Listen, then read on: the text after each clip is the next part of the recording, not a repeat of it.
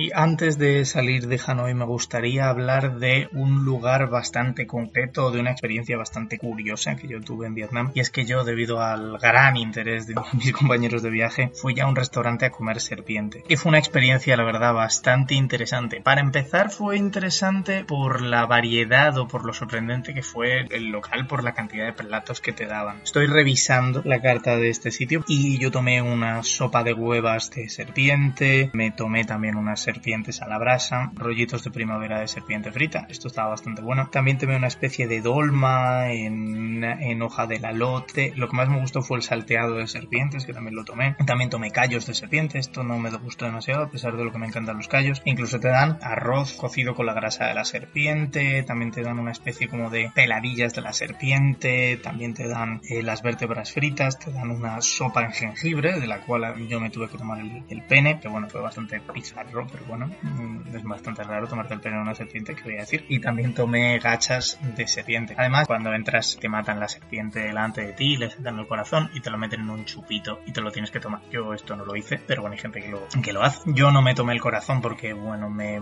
resultaba un poco, ¿cómo decirlo? Siendo biólogo es complicado tomarte algo crudo, siendo sobre todo un órgano en un país como Vietnam. No me fié de que no fuera a tener cestodos como vacas, así que no me tomé el corazón de la serpiente, solo me tomé cosas cocinadas. Y bueno, la verdad es que algunos platos bien, es un tema interesante porque como una sola serpiente te dan de comer para tres personas un menú de destrucción, lo cual es interesante. Eh, sin embargo, incluso no me arrepiento por la experiencia, pero me arrepiento un poco, porque luego a posteriori hablando con un amigo mío herpetólogo, me aseguro que por mucho que a nosotros nos hubieran dicho que las serpientes eran de granja, probablemente no fueran de granja y no hubieran sido criadas para su consumo, sino que probablemente las hubieran cogido. Se las han cogido realmente, pues bueno, es una especie que ya me estuve informando y está bajo list concern, como preocupación venal en la, en la lista roja de la IUCN, con lo cual bajo ese punto de vista a mí me da un poco igual, pero sí que es cierto que parece un poquito oscuro, que se, no parece como del todo muy bien controlado a nivel internacional, que se puedan consumir, por mucho que digan que hay granjas, realmente es muy complicado criar serpientes, como me estuvo explicando este chaval, con lo cual, pues bueno, o sea, me reviendo un poco no haber investigado un poquito más la situación, sobre todo teniendo en cuenta que soy,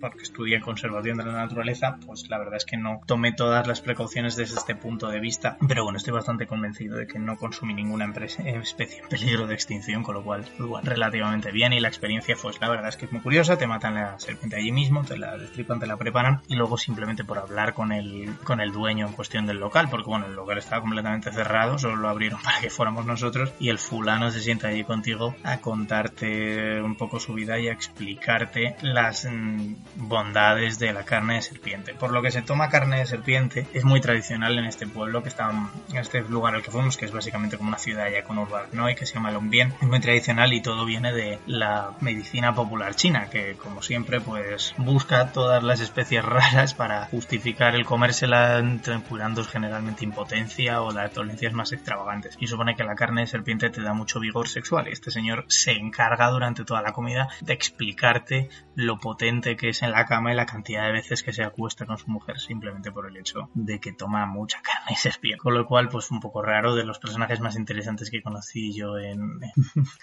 en, en Vietnam. De hecho, el dueño del restaurante se hacía llamar Dragón como nombre de pila. Era una auténtica experiencia simplemente conocer y hablar con este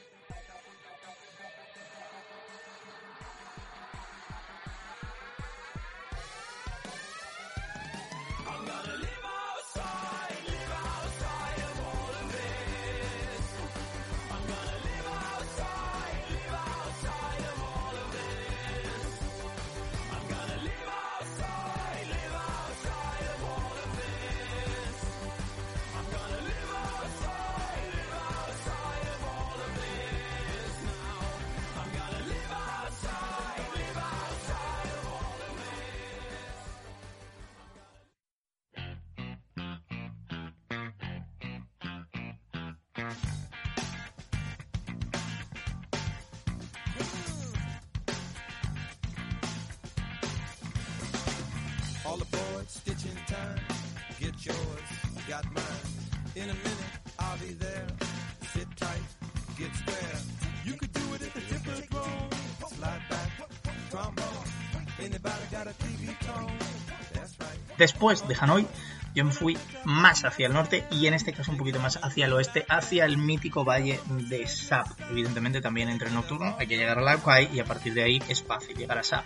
Sap actualmente bueno, es un pueblo básicamente turístico con muchos resorts, eh, sitios de masajes de pies, tiendas de imitaciones de montaña, spas y cosas parecidas, pero realmente no hay nada interesante que queramos ver en la ciudad. Lo que queremos ver es su alrededor. Su alrededor es un típico valle de arzales aterrazados, ¿no? Intentan transformar en diferentes terrazas con diferentes niveles para cultivar el arroz que alimenta todo el país. Y realmente el paisaje idílico de estas terrazas, varias tribus autóctonas que viven aquí, se dedican a la artesanía, los típicos búfalos de agua, transforman este valle de Sapa en un paisaje muy bucólico, muy muy rentable. Si nos quedamos cerca del valle de la ciudad de Sapa como tal, o si vemos la el cercano pueblo de Katkat, es básicamente aquello como un Disneyland, un sitio giri, horrible, abominable, pero si nos alejamos un poquito, un poquito más de, si somos capaces de caminar 5 o 6 horas más allá adentrándonos en este valle o incluso subir algunas de las cumbres que rodean este valle, la verdad es que es un sitio que yo creo que merece mucho la pena. Y después de aquí me fui a otro de los sitios megatípicos de Vietnam, que es la bahía de Halong, mucho más hacia el este, también relacionado con el delta del río Rojo. Halong quiere decir descenso del dragón. Respecto al ascenso del dragón, Halong, el antiguo nombre de la capital, Hanoi. Es un archipiélago de unas 2.000 islas con un paisaje dramático. Es un dragón, o la metáfora o la leyenda dicen que el dragón escupe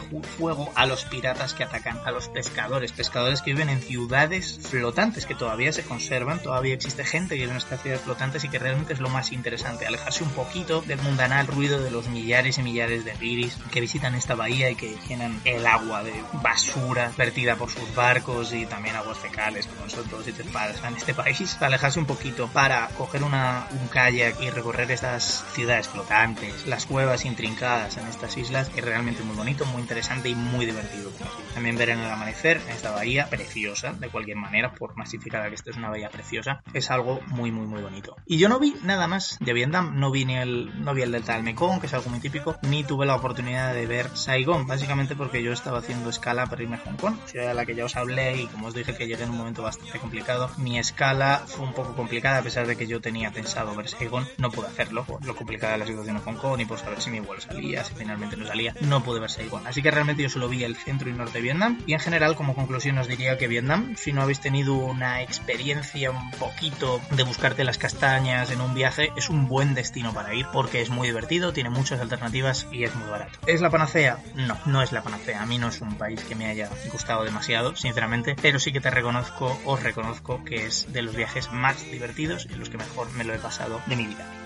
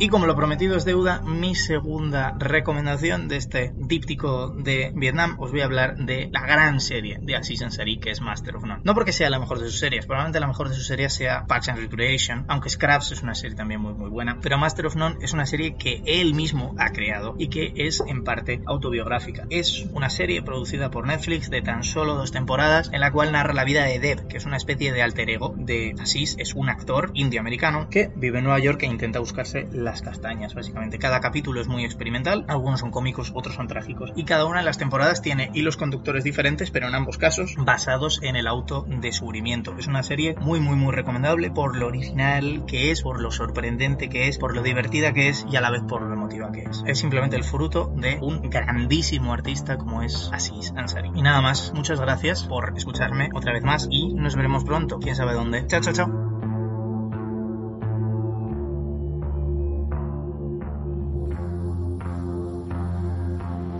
bird shoulders mow with tears. You're alive and I'm still here. Some half human creature thing.